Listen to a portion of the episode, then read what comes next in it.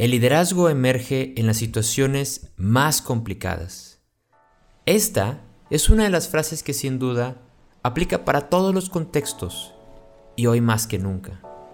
En Maestros del Futuro hablamos sobre las competencias que se requerirán en el futuro del trabajo y hoy, ante la situación y la crisis humanitaria que vivimos por el COVID-19, queremos hacer una serie de episodios especiales para las competencias y habilidades que necesitamos ahorita. Para los siguientes episodios, hablaremos sobre diversos temas que ayuden a emprendedores y a las personas ante los retos que hoy enfrentamos. Y también un mensaje adicional sobre resiliencia, que dice el psicólogo Tal Ben Shahar. Las cosas no necesariamente pasan por lo mejor, pero sí somos capaces de tomar lo mejor de eso que nos pasa. Ánimo, saldremos de esta más fuertes que antes.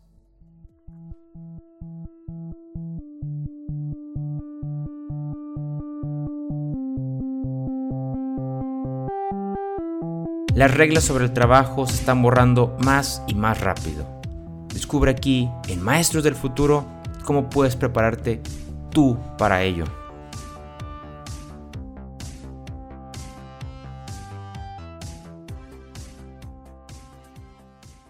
Para este episodio, le cedo la conducción a mi socio, Samuel Casanova. Continuando con esta serie de episodios, que estos episodios especiales que hemos estado haciendo, hoy nos toca a nosotros hablar y compartirles acerca de lo que hacemos y lo que hemos ayudado a organizaciones, emprendedores y más durante estas épocas. Y es principalmente la comunicación, ¿no? El cómo comunicamos en tiempos de crisis. Y cuando digo que nos toca a nosotros es porque voy a entrevistar a César, mi amigo y mi socio, acerca de este tema de la comunicación en crisis. Así que, hola, ¿qué tal César? ¿Cómo estás? Hola, hola. Qué, interesante ahora estar del otro lado del, micrófono. del otro lado, lado de la entrevista. Vaya. Yo siempre estoy del mismo lado. Nadie me quiere entrevistar. no, se crea. no, pues gracias César por tener esta oportunidad de platicar. Digo, platicamos siempre, todos los días, pero es siempre interesante poder hablar así, ¿no? Desde un punto de vista de entrevistado y entrevistador. Entonces, pues entrando en el tema de comunicación en tiempos de crisis, creo que lo primero que te quisiera preguntar es, ¿se vuelve más importante la comunicación en tiempos de crisis, sí o no? No sé, yo creo que no se vuelve más importante en sí, lo que sí se vuelve es como más demandada, ¿no? Ok. O sea, hay, hay más necesidad sobre todo de los públicos a los cuales la comunicación va dirigida, de tener más información sobre muchas de las cosas que pasan, ¿no? Por ejemplo, una medida, eh, ahorita, por ejemplo, un tema importante, ya que estamos eh, en este periodo de, regreso, por así decirlo, es que en las empresas, cualquiera que ésta sea, donde tengan la gente que ir a reunirse a las oficinas, una planta o, o esto saber, por ejemplo, comunicar medidas de sanidad, pues siempre es importante, ¿no? Medidas de seguridad siempre es importante. Lo que pasa es que ahorita es, es demandado ser muy claros por, diversas circunstancias, ¿no? Porque el gobierno lo necesita para dar estos permisos, porque los colaboradores están preocupados por lo mismo, porque los líderes están preocupados por lo mismo. Entonces, no me gustaría eh, dejar eh, como esa sensación de que no es importante en esos momentos, es importante siempre. Lo que pasa es que ahorita creo que es más demandado. Entonces, por ese camino, sí, la comunicación siempre es importante, yo estoy de acuerdo. ¿Qué es lo que hace diferente a la comunicación en tiempos de crisis? ¿no? A lo mejor ahí, ahí es donde está el detalle fino. ¿Qué, ¿Cómo podemos diferenciar esta comunicación en tiempos normales en, a que es en tiempos normales, entre comillas, a tiempos de crisis? Eso sí, eso sí tiene como otro punto de vista, tiene como otra perspectiva. Por ejemplo, en una circunstancia donde no hay crisis, pues la comunicación puede que incluso sea, no quiero decir repetitiva, pero incluso pasa que mandan correos corporativos o mandan notificaciones, incluso puede que hasta se pase la información, puede que no se le ponga toda la atención debida en su momento dado.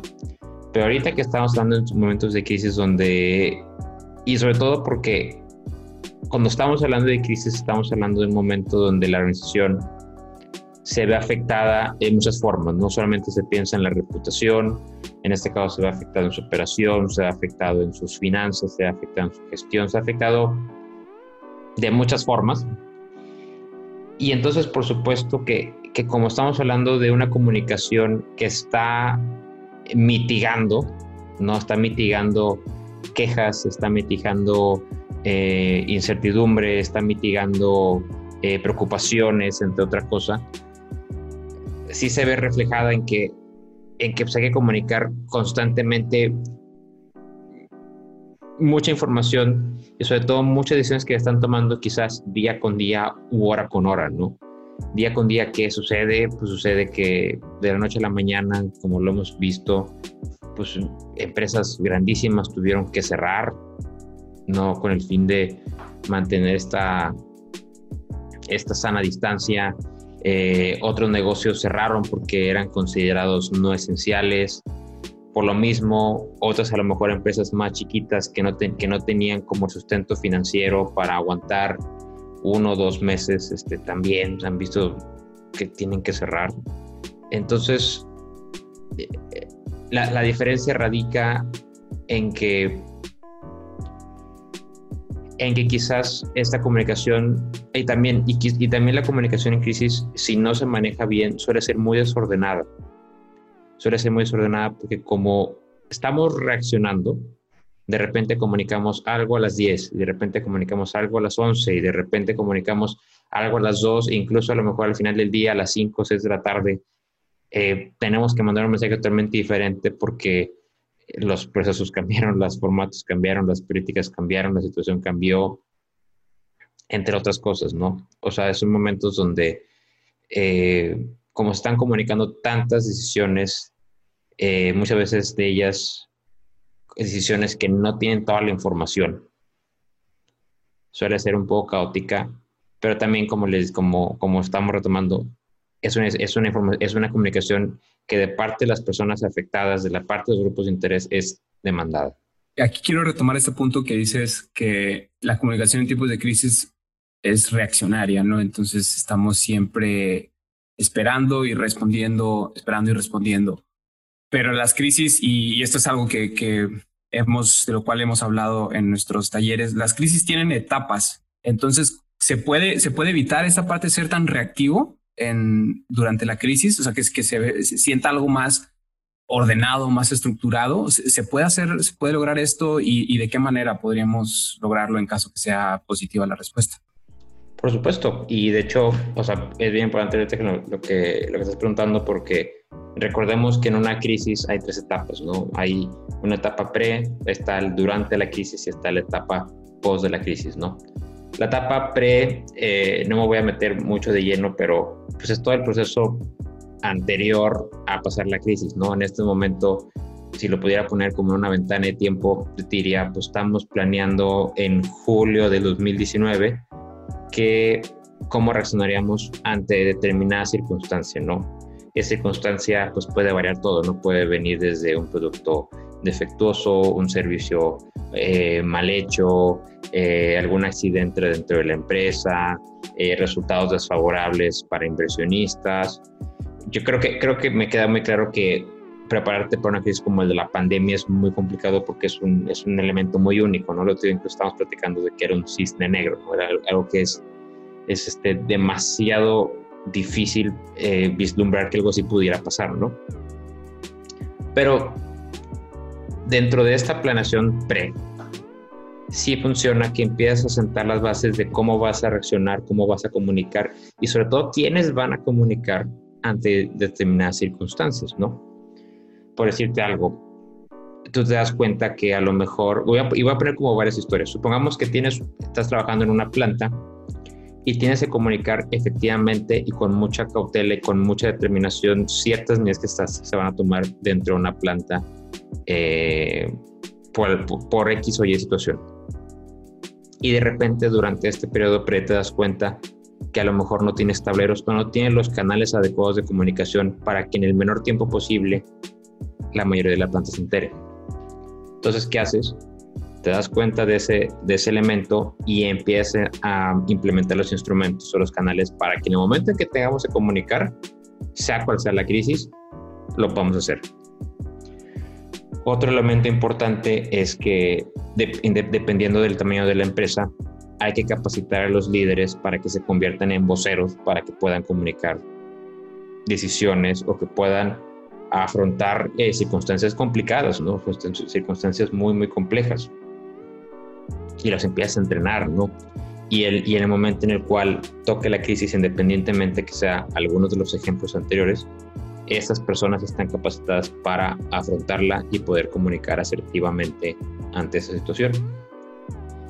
Y por último, también, eh, vaya, estoy, este, no quiero hacer, no quiero decir que nada más esto es lo único, son como varios de los pasos dentro de esta parte pre. Eh, pues también empieza a identificar las formas en cómo vas a, a, comunicar y cuáles van a ser los tiempos de reacción ante ello, ¿no? Voy a comunicar a través de comunicados, voy a hacer como mini reuniones virtuales, voy a hacer eh, conferencias virtuales, voy a hacer despliegue por redes, cómo voy a hacer este despliegue por redes. Y esta es la base muy importante porque efectivamente te preparas para esto y una vez que estás en, el, en esa etapa del durante, imagínate que esa etapa durante es ahorita, ¿no? Es ahorita o es hace un mes o es hace dos meses que estábamos en esta circunstancia que entró el COVID aquí al país. Ya tienes las bases hechas para saber cómo vas a reaccionar para que cuando vayas a comunicar, lo que menos tengo que preocupar es ver cómo lo vas a hacer, sino que la energía y la atención esté enfocada en estas decisiones muy complejas que podemos tener que tomar en un momento determinado y que tenga los instrumentos adecuados, los canales adecuados y las formas adecuadas para hacerlo de la mejor forma posible. Y nada más para cerrar, eh, pues la última parte de este proceso pues es la parte post, la parte, es la parte que sigue después de que pasó la crisis. Y ahí es donde empiezas a, a medir cómo, cómo nos fue, eh, si el impacto fue muy fuerte, en, por ejemplo, en un tema reputacional o en un tema de engagement hacia la empresa, entre otras cosas, que son, vaya, ciertas métricas que tú vas delimitando a lo largo del tiempo, y, y que depende mucho del tipo de crisis que tengas. Ahorita voy a retomar el tema de las métricas, que me parece interesantísimo, pero antes que hablabas de, oye, hay que capacitar a los líderes, se tiene esta concepción de en los tiempos de crisis, los líderes, y ah, me voy a, voy a acotarlo más, los directores de la empresa, los, los CEOs, son los que tienen que salir a dar la cara, no tienen que, tienen que comunicar constantemente, tienen que comunicar de forma transparente. ¿Qué, qué tan o qué tanto recomendarías que esto sea, no? Porque, y esto te lo pregunto porque a veces a lo mejor los CEOs, los directores, no son las, mejores personas comunicando. Entonces aquí, ¿quién? Si, no es ellos, ¿quiénes? Mira, sí, sí es verdad que, el, rol del, director, del CEO, la directora, influye mucho porque al ser cabeza, es un elemento creo que bastante eh, mucho más de percepción y simbolismo más que, más que en sí que el director o directora sea, sea la persona que mejor comunique en la empresa. No, no creo que siempre sea el caso y no creo que tenga, tendría que ser el caso ni siquiera. Pero el hecho que, lo que pasa es que el mensaje que da que el director, que el CEO, que la directora afronten la situación y den la cara, significa que es alguien que está atendiendo la circunstancia. Es el primer mensaje que, que, que sale cuando el líder de la empresa, el líder de la organización, eh, sale a comunicar, ¿no? Algo que yo también eh, recomiendo mucho es que es precisamente eso, ¿no? Por ejemplo, eh, ahorita que son elementos muy técnicos, ¿no? Por supuesto que el, director general puede ser un experto en, muchos, mejor dicho, puede ser un gran gestionador de, de la compañía, pero no precisamente es el experto más detallado, por ejemplo, de mercado de inversiones o de finanzas o de temas de salud o de temas de seguridad, entre otras cosas. Y es por eso que dentro de la empresa debes tener un equipo que dependiendo de la circunstancia y dependiendo del expertise sea capaz de hablar independientemente de, o sea, que esté como muy arraigado a diversas áreas, ¿ok? Y que esas personas puedan fungir también como interlocutores, como estos voceros, ante circunstancias que sean muchísimo más específicas, porque pues no hay nada peor que, el, que incluso el líder, al querer abarcar temas que no son de su expertise, que no son de su competencia, y de las cuales con justa razón puede que tenga muchísimas, muchísimas dudas, pueda mandar un mal mensaje, pueda mandar una equivocación. En ese caso, pues la recomendación es, por ejemplo, si van a hacer un webinar, no van a hacer una conferencia, no un webinar, no, perdón, una conferencia virtual para exponer ciertos puntos de ciertas decisiones, una práctica muy buena sería que a lo mejor el director haga el mensaje de bienvenida y que explique a lo mejor incluso qué es lo que vamos a abordar ese día en cuestión de, del contenido de la agenda. Y si ya se meten, por ejemplo, a circunstancias mucho más específicas, que el experto que está entrenado, que es vocero, que es vocera, lo explique. Pero sí considero que, que la presencia del líder es importante porque él es la cara y demuestra que la cabeza y, los líderes están tomando rienda de la situación. Ahora, ¿qué pasa con pensando en emprendedores o en pequeñas organizaciones que son todo hagas, no? ¿Qué pasa? Y ahorita todavía seguimos en esta etapa durante. ¿Qué hago? ¿Qué, ¿Qué hago si, oye, no tuve tiempo de capacitar a la gente, no tuve tiempo de capacitarme yo para, para saber cómo comunicar? Casi que hago luego las cosas al, al chilazo. Entonces, y ahorita a lo mejor ya estamos más cerca de una etapa post que, que durante, ¿no? Pero oye, para estas organizaciones que inevitablemente también va a haber un punto en donde las va a agarrar desprevenidas la crisis, ¿qué puedo hacer? ¿Qué puedo hacer en, en, ese, en durante para obtener las habilidades de comunicación o para poder comunicar de la manera más efectiva durante la crisis, ¿no?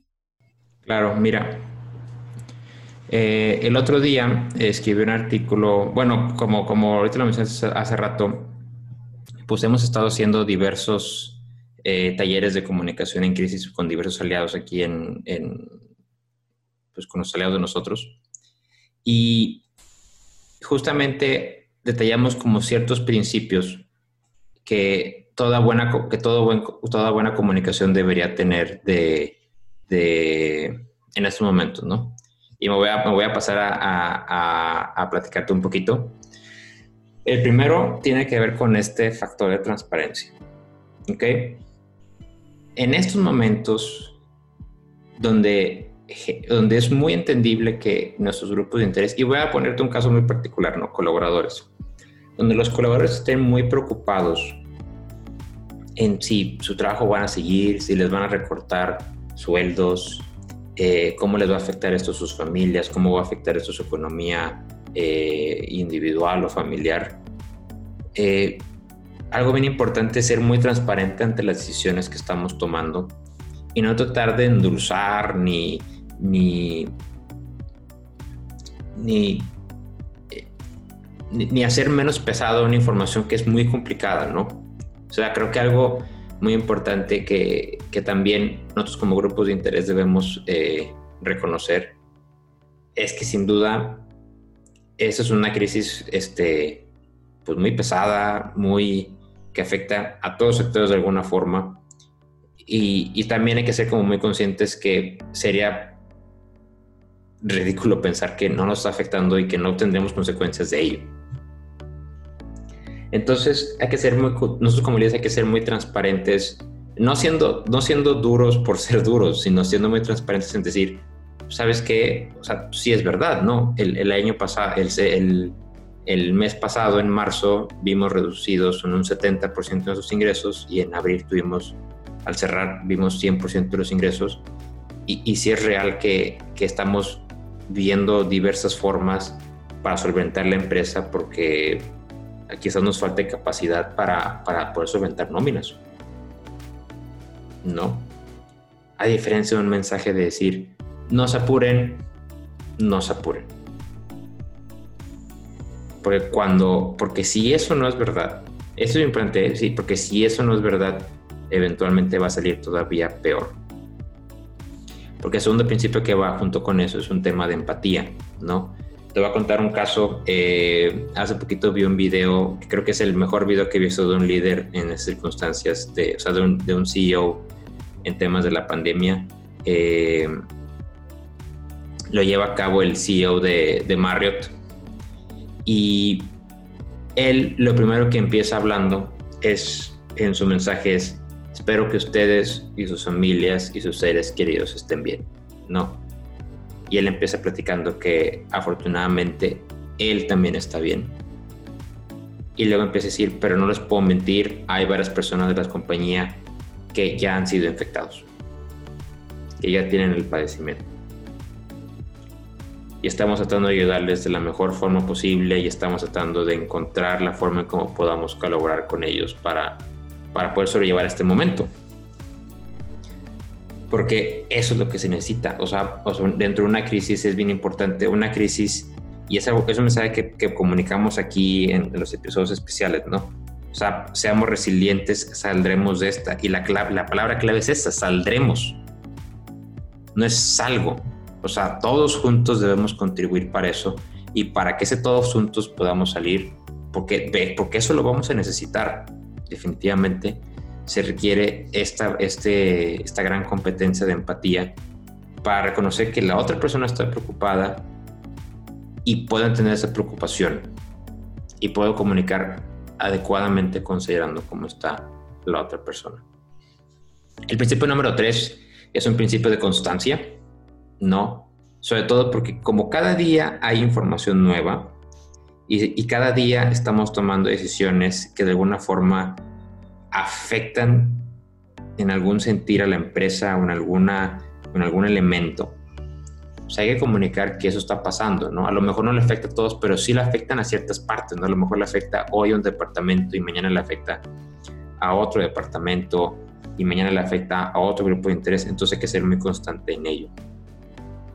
Por último, eh, digo, penúltimo, un tema de utilidad, o sea, no hay peor que comunicación que la que, seguro, seguro tú la has visto, que básicamente no, no dice nada, no puede hacer nada.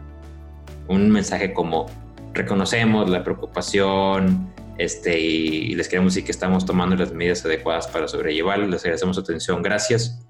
Pues esa información no sirve de nada, ¿no? O sea, lo que, nosotros lo que teníamos de, de, como analogía es como si fuera una olla de presión, ¿no? Eso no le baja la, no le baja la presión. No porque, porque la gente no puede hacer nada con esa información. Al contrario, será muy bien decir, porque también otra cosa, ¿eh? hay veces donde, la, donde los grupos de interés, por ejemplo, un colaborador puede pedir información que es muy válido y donde tú como líder no la tienes. Pero entonces comunica eso, sé transparente. ¿Sabes qué? Reconozco este, esta preocupación y te quiero comunicar que estamos trabajando en ver cómo lo sabemos, pero todavía no tenemos una respuesta y no me voy a adelantar a dar medidas porque todavía no sabemos bien por dónde nos vamos a ir bien importante, ¿la persona va a estar 100% contenta con esa respuesta? Puede que no, pero por lo menos esa persona ya se llevó el mensaje de cómo está la situación y por dónde está la situación. Y eso me lleva al último punto, en que imagínate que el día de mañana tú como empresa te ves obligado a reducir el 50% de tu fuerza laboral. Por supuesto que una de las preguntas va a ser, ¿Por qué yo, yo, pensando si yo fuera esa persona? ¿Por qué yo como colaborador yo fui afectado y los otros no? Y aquí es muy importante eso. Aquí es muy importante poder comunicar el cómo y el por qué se tomaron esas decisiones. Es lo mínimo que podemos hacer. Si la decisión que estamos tomando es tan difícil, es tan compleja, ¿y por qué no la podemos tomar hoy comuniquemos eso. Comuniquemos que porque son, porque están metidas variables financieras, variables de operación, variables de, de saber cuáles son. Pero comuniquémosla. Comuniquemos que hemos estado trabajando los últimos tres días en estos puntos. Hemos analizado más de 10 opciones. No estamos contenta con ni una, por eso no hemos tomado la decisión. Porque eso es lo que se necesita. Esos son como cinco principios básicos que, que me gustaría dejarte de, en dado caso que no tengas este tipo de, entrenamiento, finalmente una comunicación que las conlleve fuese una comunicación mucho mejor llevada. Y lo que obtengo también de lo que mencionas, César, es a la hora de, también de, tener la comunicación en tiempos de crisis, hay un elemento que no se puede obviar, que es el conflicto. Y para los que no lo saben, César también da, clases de resolución de conflictos. ¿Cómo le hacemos justamente para, para lo, que, lo que mencionas de, oye, el, el colaborador va a estar contento? No, pero pues también no es que a lo mejor no se queda con los brazos cruzados, ¿no? Y te y puede armar ahí un, relajo o pues que alguien se entera y, publica en, redes sociales. Va mucho también con, con, esta parte de lidiar con el conflicto, de, resolver conflictos. ¿Qué, ¿Qué también recomendaciones das tú en, en, en este ámbito? De cómo, cómo no solo es la parte de comunico y ya, ¿no? Porque la comunicación conlleva consecuencias, conlleva acciones. ¿Qué pasa? ¿Qué pasa con esas acciones? ¿Cómo podemos enfrentar de la mejor manera esas acciones? Mira, hablando de este punto, eh, también es bien importante ver el, tipo de conflicto que se originará. Eh, mejor, bien, bien, importante, eh, el conflicto viene parte de decisiones. ¿Ok? Viene parte de tomar ciertas decisiones que lo que provoca es que un grupo o una persona eh, ve afectada alguna condición que tiene el día de hoy, ¿no? Un conflicto puede ser de me recortaron el sueldo, me recortaron a mí, eh, que un cliente esté insatisfecho por alguna, un producto dañado, o que incluso, por ejemplo, ahorita que, está pasando que, que la, la, iniciativa privada incluso está como en conflicto porque cuáles son los mensajes reales para saber cuándo reinicio, cuándo, cómo reinicio y bajo qué condiciones reinicio, ¿no? Entonces, eh, hay que tener muy claro los tipos de conflicto que se originarán de acuerdo al tipo de decisiones que vamos a tomar, ¿no? Va a haber conflictos que son eh, muchísimo más chicos y que dada la circunstancia que estamos viviendo, donde lo que está pasando es que se están, está hirviendo esto a presión y están, están saliendo con muchas cosas por todos lados, habrá algunos conflictos que no vamos a poder atender porque no tendremos la suficiente atención y los suficientes recursos para atenderla finalmente, eh, a mí, hace, me quedé con una frase que me dijeron hace un tiempo, que decidir es también, digo, una estrategia sabe, es decidir qué no vas a hacer. Y aquí en un conflicto, dadas las cosas que tenemos el día de hoy, es también ver qué no vas a poder atender. Y, y es lo correcto. Si para dentro de, si dentro de, de, lo que estamos trabajando no va, no va a escalar algo muy grande y no podemos afrontarlo, ni modo, habrá que dejarlo y será como ese pequeño fueguito que eventualmente regresaremos y, y, apagaremos de alguna forma. Pero si es algo muchísimo más grande, no, sí hay que, hay que, hay que establecer como los mecanismos para poder sobrellevarlo, ¿no? Por darte, por darte un ejemplo, puede haber un conflicto porque si cortas a tu fuerza laboral, pues lo que van a pedir los, los colaboradores, dependiendo de su tipo de contrato, pues es que los liquiden con lo que les toca, ¿no? Y si de repente los liquidas y no tienes ese mecanismo hecho y la demanda es instantánea, por supuesto que vas a tener que hacer algo para poder solucionarlo, ¿no? Eh, otra, otro elemento que también estábamos platicando el otro día era el, caso de una compañía que fue muy criticada en redes sociales porque despidió a muchos colaboradores. O mejor dicho, les, les dio licencia para, para no ir a trabajar, mejor dicho. Y la reacción en redes fue brutal, ¿no? Incluso le pidieron boicot a esta compañía.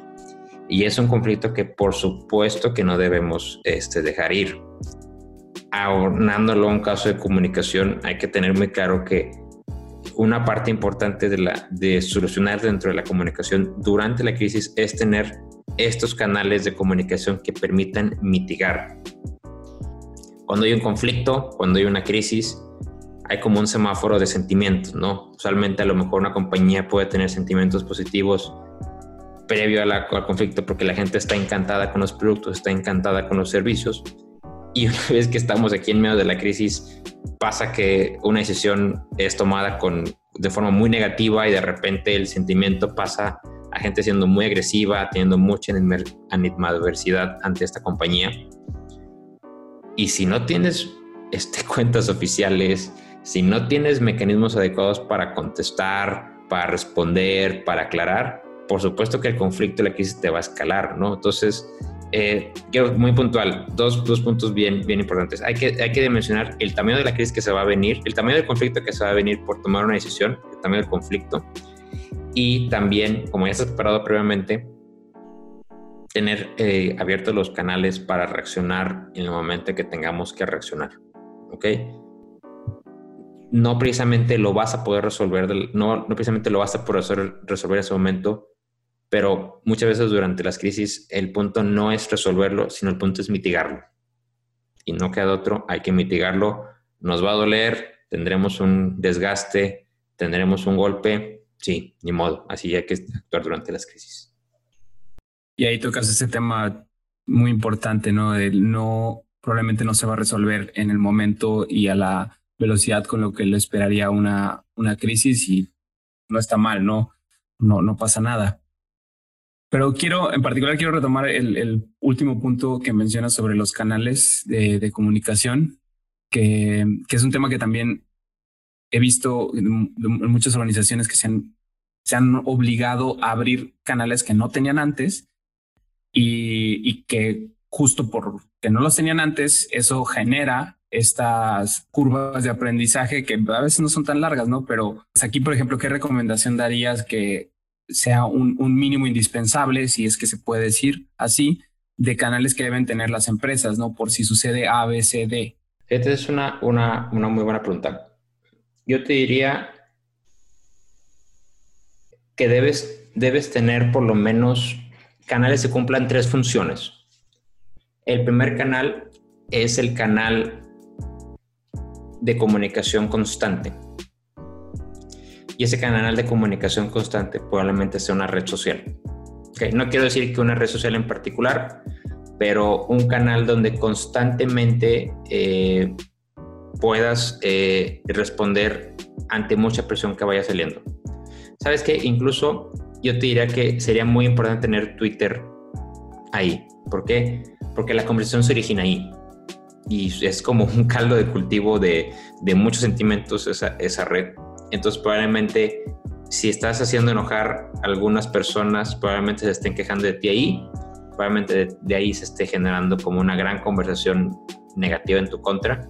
Entonces debes tener un canal hecho y derecho para poder contestar, no, no de mala forma, sino para aclarar quizás muchos malentendidos que puedan surgir, porque lo que pasa es que van a salir. ¿ok? A lo mejor tomaste una decisión por ahí y empiezan fake news, empiezan a, surgir noticias que no tienen nada que ver, que son falsas. Entonces hay que aclarar como esos puntos. El segundo, el segundo canal que debemos tener es un canal que cumpla la función de comunicación permanente.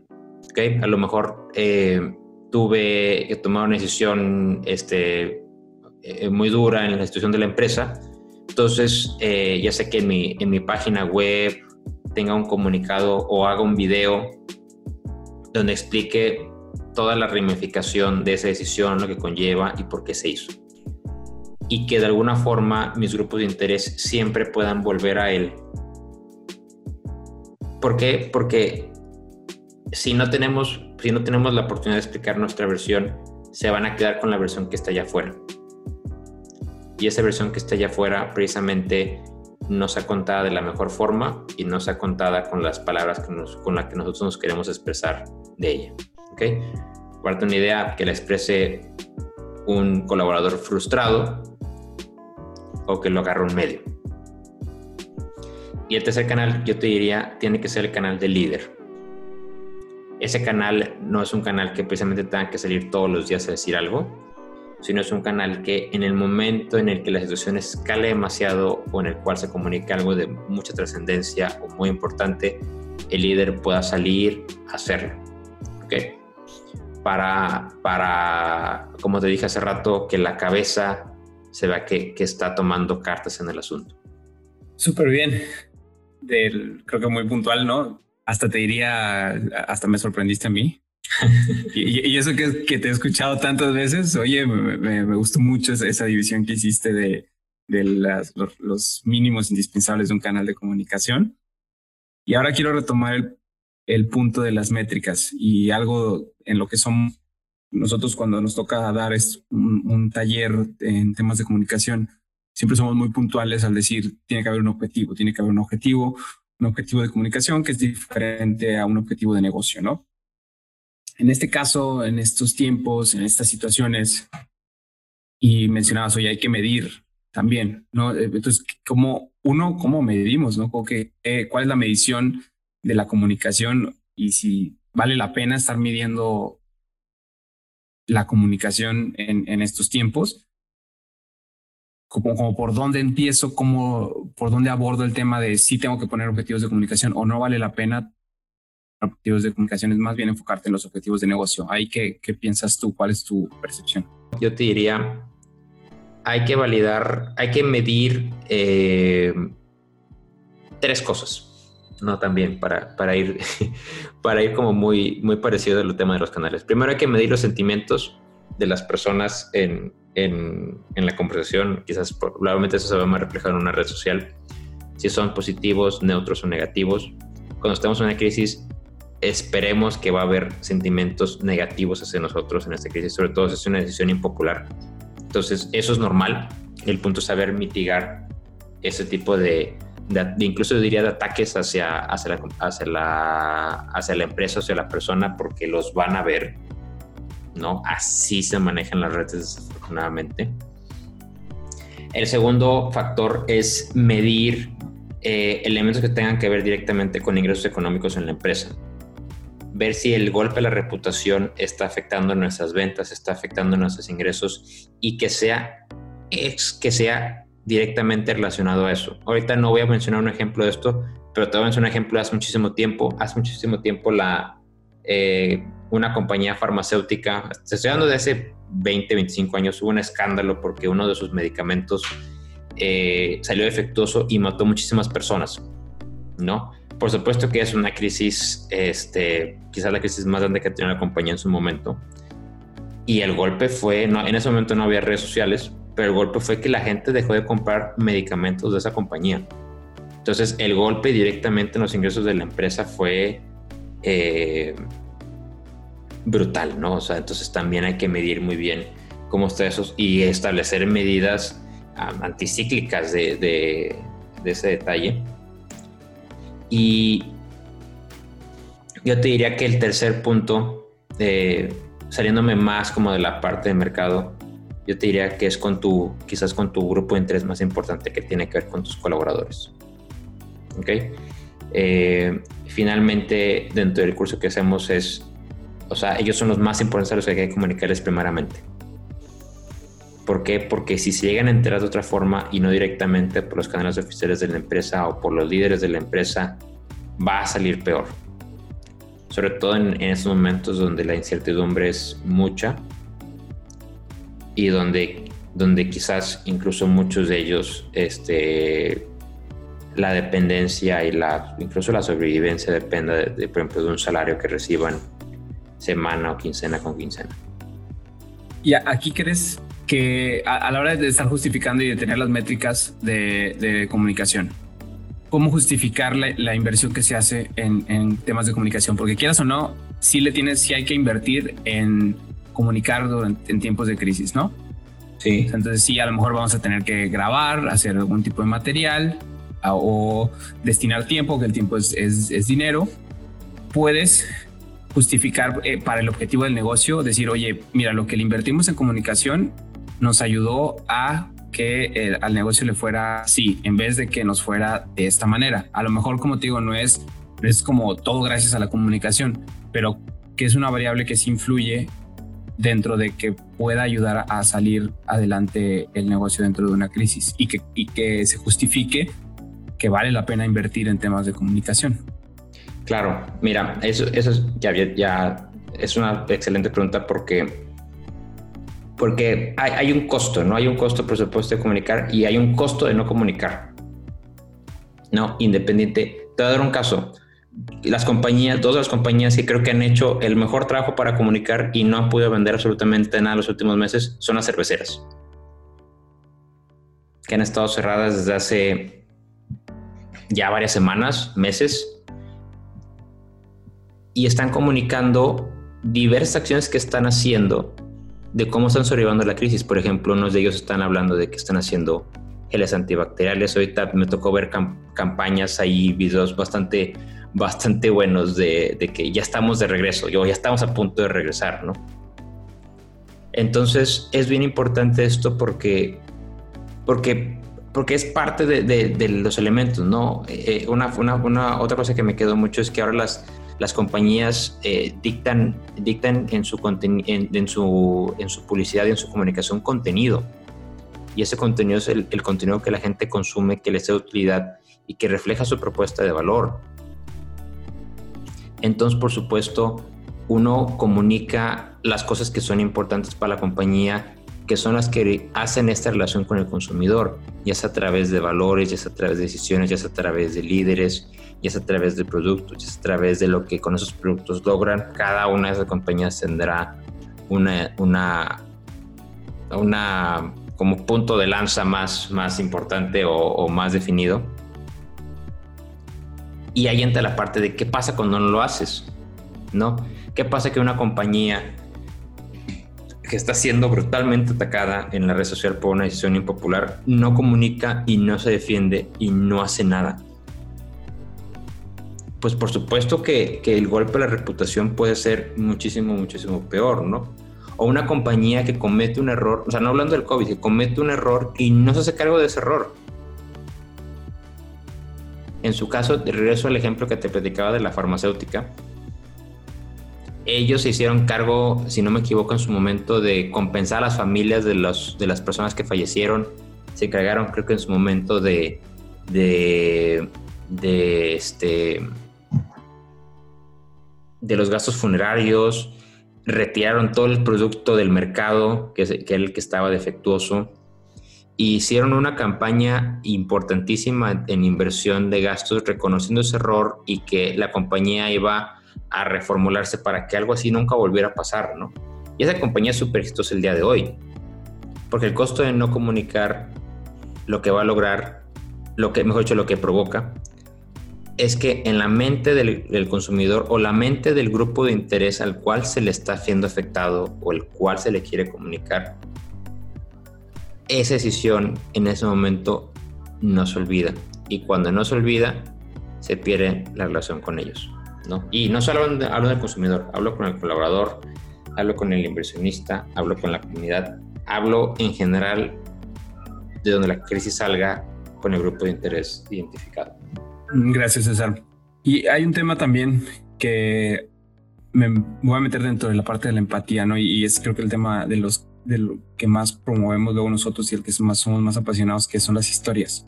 Y que al final es uno de los mecanismos que ayudan a generar mucha empatía. ¿Cómo usar el poder de las historias en estos tiempos? Mira, esa historia, y digo, esa, esa pregunta también es muy buena. El otro día estaba viendo una plática de TED, que yo creo que vamos a poner aquí en la descripción del episodio, que hablaba,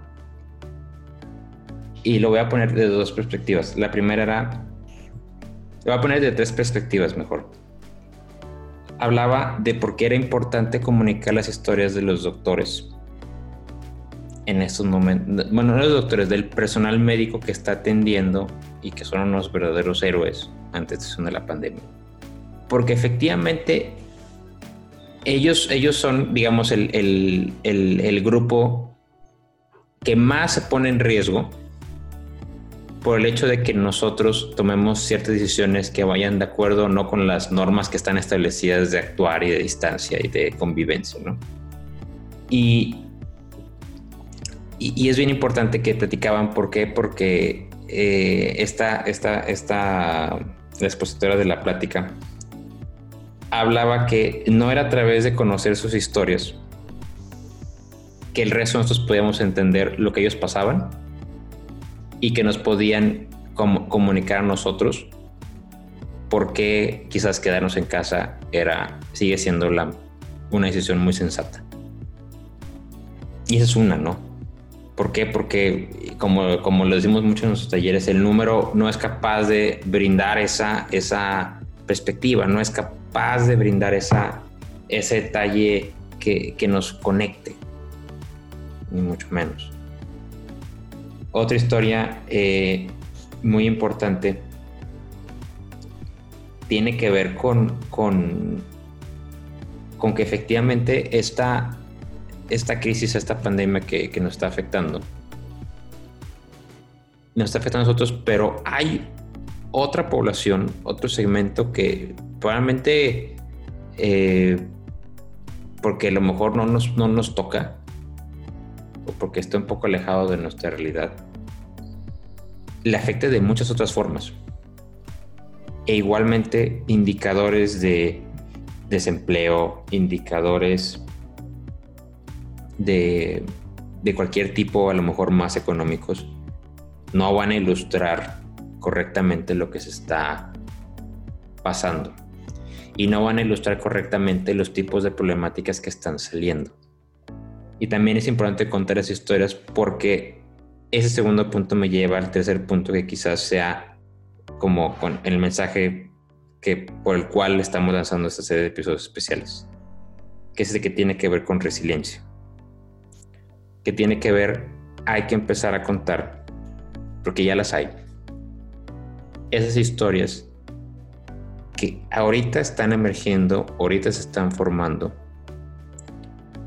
que son los que nos van a hacer más fuertes en estos momentos y posteriormente.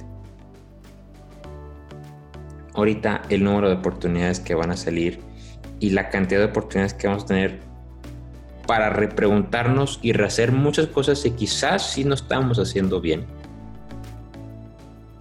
que permitan, nosotros pregonamos mucho estos mejores futuros, que nos permitan crear estos mejores futuros.